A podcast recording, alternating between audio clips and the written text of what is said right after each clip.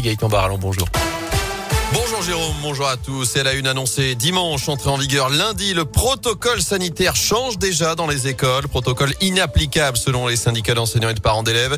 Conséquence, le ministère de l'Éducation nationale tente de clarifier la situation. Désormais, les tests réalisés par les élèves cas contact sont désormais valables une semaine à partir du premier cas positif détecté dans la classe. Et ce, même si un autre élève est testé positif dans les sept jours qui suivent. Pas besoin donc de recommencer à chaque fois le cycle de trois tests. Il faut le faire uniquement si un nouveau cas est dans la classe plus d'une semaine après le premier. Notez qu'hier, plus de 9000 classes étaient fermées seulement quatre jours après la rentrée. C'est du plus haut depuis le printemps dernier. 47 000 élèves positifs, 5000 enseignants également.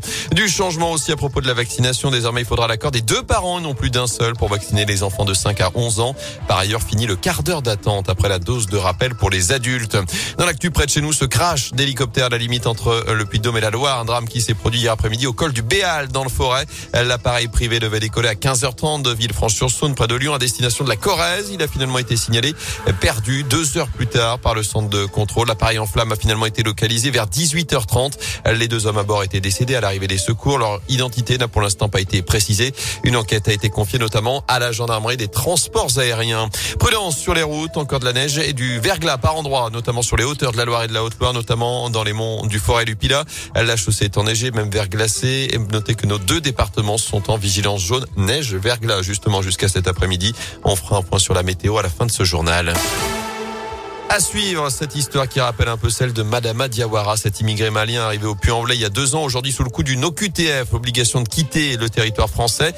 Dans la région également, le combat continue pour Yaya, ce jeune Guinéen tant menacé d'expulsion et recueilli par des boulangers de l'Ain qu'il avait formé. Il a finalement obtenu son titre de séjour l'an dernier au prix d'une mobilisation qui avait dépassé les limites du département. Désormais, Yaya, actuellement en CAP boulangerie, se bat pour les autres. Il est l'un des membres fondateurs du collectif Jeunes Migrants de l'Ain. Il les accompagne notamment dans leurs démarches administratives, parfois complexes, mais aimerait que les mineurs isolés soient mieux pris en charge. Je sais qu'il y en a d'autres qui en ont besoin et qui en ont besoin pas seulement pour euh, des de séjour, mais qui ont vraiment besoin d'accompagnement parce qu'ils sont dans les foyers. Et pour ne pas qu'ils arrivent à la situation où moi j'ai vécu, c'est pourquoi le collectif il est là. C'est pour dire aux jeunes vraiment, il faut que vous faites vos devoirs avant de réclamer vos droits. Mais vos droits, vous devez le réclamer aussi avant vos 18 ans. Parce qu'imaginez-moi, à la veille de mes 18 ans, dans l'après-midi, il m'envoie un message pour dire ah, je peux pas t'accompagner pour faire ta carte euh, consulaire. Il faut appeler le 115 demain pour ta sortie. Parce qu'ils savent qu'à partir de demain, je n'ai plus le droit sur eux. Donc c'est quelque chose qui me cœur encore. Mais il faut le dire, parce que si ça se dit pas, ça va pas s'arrêter.